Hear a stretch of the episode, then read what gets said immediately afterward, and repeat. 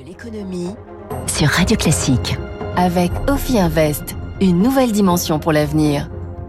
Et les titres de ce journal, nous sommes fin février et l'on manque déjà d'eau. Le gouvernement réfléchit à un plan d'action. Pas d'accord entre les principaux syndicats de, la, de médecins et la Sécu. Le plan euh, du gouvernement mal parti. Et puis Thalès recrute. Le secteur de la défense se porte bien, mais problème, il ne trouve pas assez de candidats. Radio classique.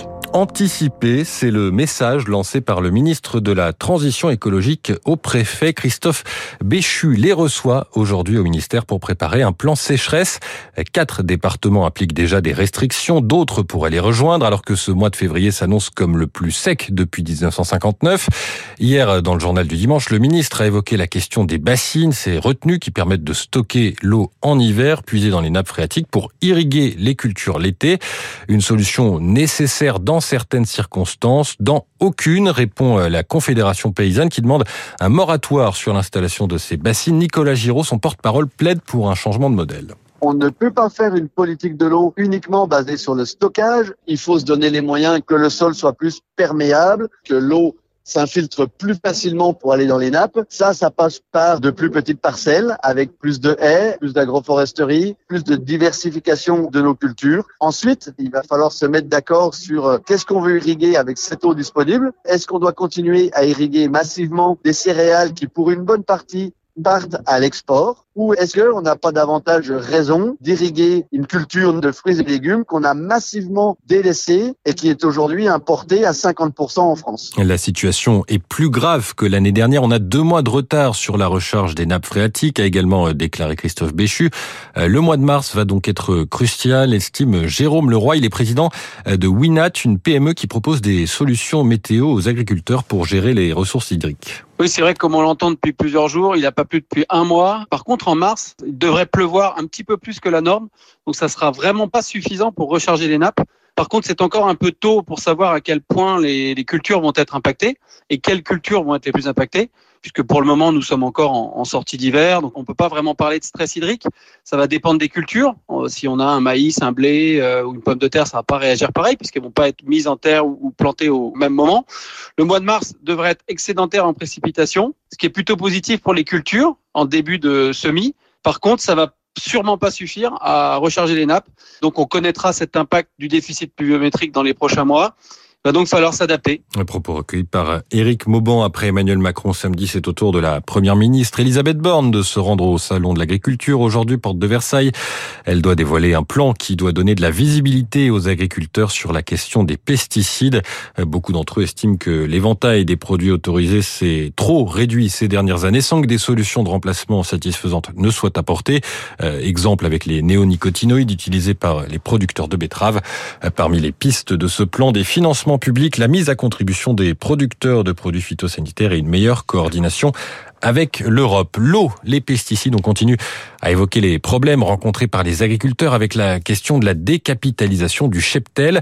Euh, comprenez la baisse du nombre d'animaux, que ce soit des porcs, des vaches laitières ou des vaches allaitantes. Ça signifie entre autres une baisse de la production de viande et pour faire face à la demande, eh bien, on en importe de plus en plus. Cette baisse, elle est liée à plusieurs facteurs selon Caroline Monio, agroéconomiste à l'Institut de l'élevage. On a perdu 3% de vaches allaitantes entre le 1er janvier 2022 et le 1er janvier 2023. On a de moins en moins d'éleveurs du fait du vieillissement de la population.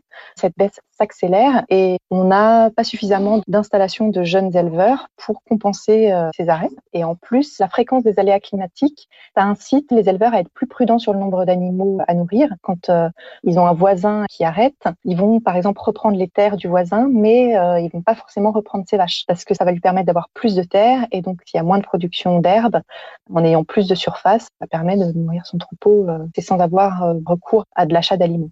Caroline Monio, agroéconomiste à de l'élevage. Ainsi se termine ce dossier consacré au Salon de l'agriculture. On y reviendra évidemment euh, tout au long de la semaine dans la matinale économique de Radio Classique. Il est 6h49 également.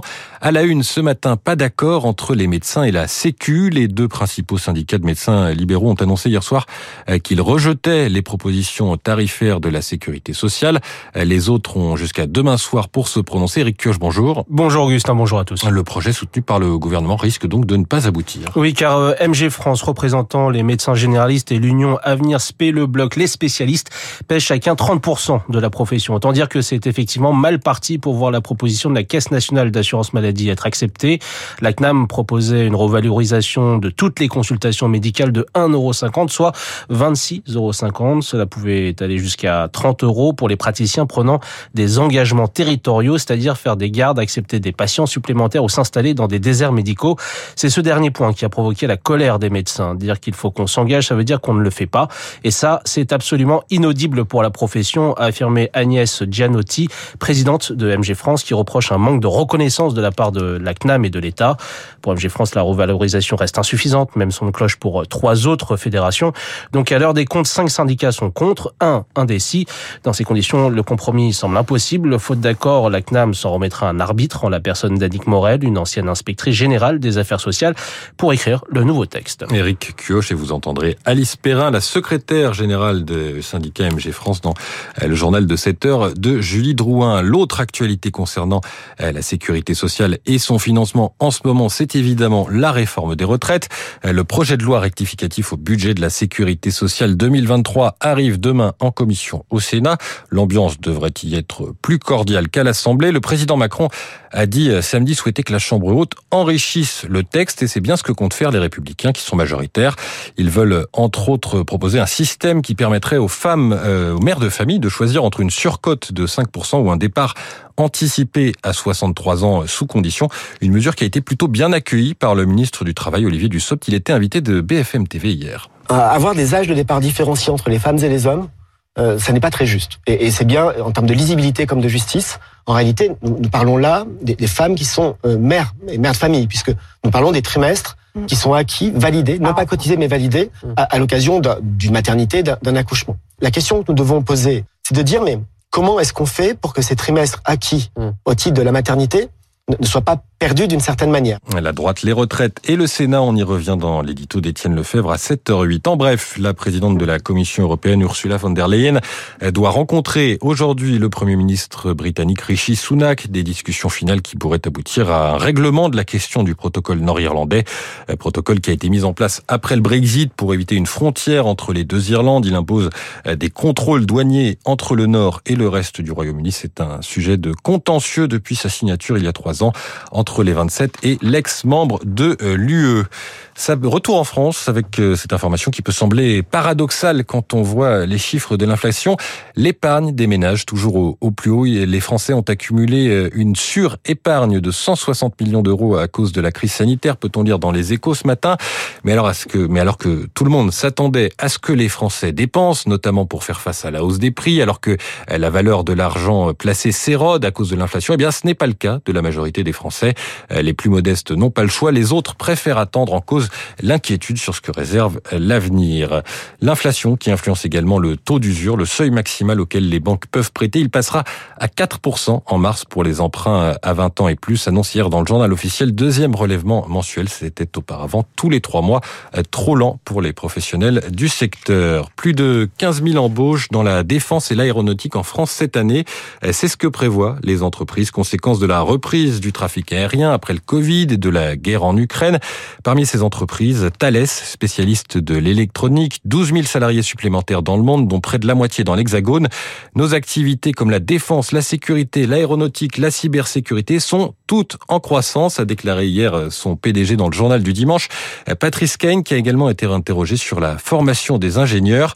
Le vivier de candidats en France n'est pas suffisant selon lui. Les besoins explosent et la main-d'œuvre ne suit pas au palier. Chaque année, 45 000 nouveaux ingénieurs sont diplômés. Il en faudrait 15 000 de plus pour répondre à la demande actuelle. Et pour les besoins futurs, il faudrait même doubler les effectifs, prédit Marc Rumeau, président de la Société des ingénieurs et scientifiques de France. Je pense à la cybersécurité, l'intelligence artificielle, toutes les filières qui vont toucher à la transition écologique et transition énergétique.